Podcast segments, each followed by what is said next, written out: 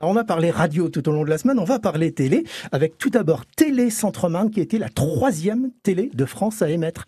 Il y a eu une télé à la Foire de Paris en 1983, une télé au Festival de Cannes qui s'appelait Star 83, et juste après, dès le 20 mai, Télé Centre-Marne à la Foire de Reims pendant une dizaine de jours. Ils émettaient dans un rayon de 2 km. On va parler du concurrent, qu'on parlait d'RCM et de 88.6, et 88.6 Télé qui avait aussi l'intention de créer une télé le temps d'un week-end. D'ailleurs, ils ont fait des essais, mais c'était pas diffusé cette fois-ci.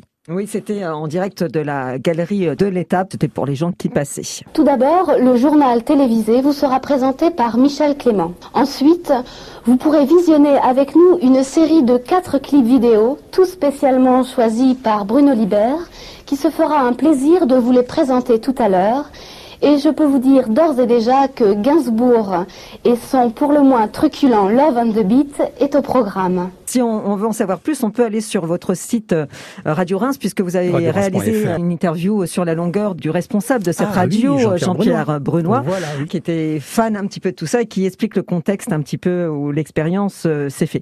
Alors bon, on faisait de la radio, mais il fallait pas trop que ça empiète hein, sur euh, sur le temps libre quand même.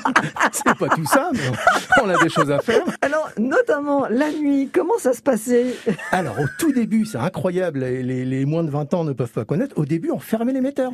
La radio arrêtait à 22h, elle fermait l'émetteur. Celui qui était là le lendemain, il rallumait l'émetteur. C'est un truc complètement inconcevable maintenant.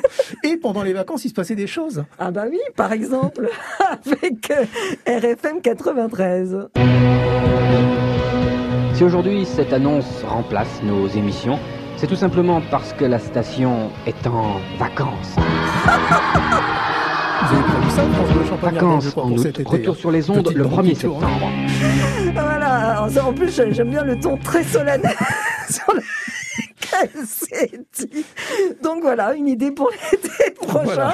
Amis auditeurs, attention pour être. Il y avait un concours de cartes postales aussi, donc la, meilleure carte postale gagnait je sais pas quoi, mais bon.